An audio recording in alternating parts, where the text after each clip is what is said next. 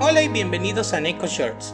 En el episodio de hoy hablaremos del tráiler de la película The Hunger Games: The Ballad of Songbirds and Snakes. Esto puede contener spoilers. Hace un par de días se estrenó por fin el segundo tráiler de la película The Hunger Games: The Ballad of Songbirds and Snakes, en donde por fin se nos presenta al elenco que encarnará a los personajes de esta precuela de los libros de la autora Susan Collins.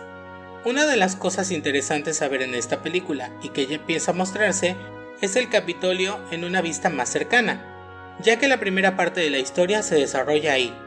Nos dejarán ver también la casa de los Snow, el colegio de Coriolanus y el laboratorio de la doctora Gaul. En esta adaptación del libro nos enteraremos también del cambio súbito que tienen los Hunger Games o los Juegos del Hambre, ya que en principio no había como tal la parte de los mentores ni era un show por lo que aquí se nos explicará quién, cómo y por qué los juegos cambiaron a como están en las siguientes películas.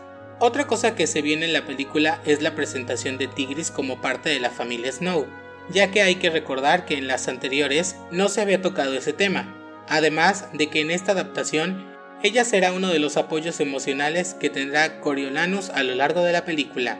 También nos tocará ver las vivencias de Coriolanus, dentro y fuera del Capitolio, esto porque por varias circunstancias es enviado al Distrito 12 como agente de paz.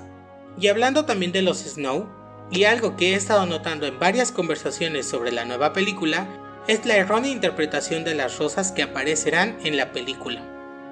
Recordemos que en las anteriores películas, Snow usa rosas para tapar el olor a sangre que despide su boca por tomar diferentes venenos para eliminar a sus adversarios, pero dejándole a él secuelas irreparables pese a tomar los antídotos. En contraste, el tráiler nos muestra dos eventos que involucran las rosas y que tendrán un significado totalmente diferente.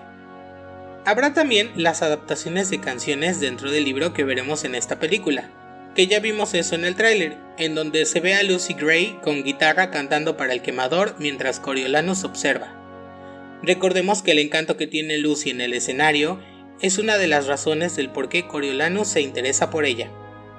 Espero que el próximo tráiler nos pueda dar una idea de qué tan fiel es la película al libro. Nos vemos pronto en el próximo Neko Shorts.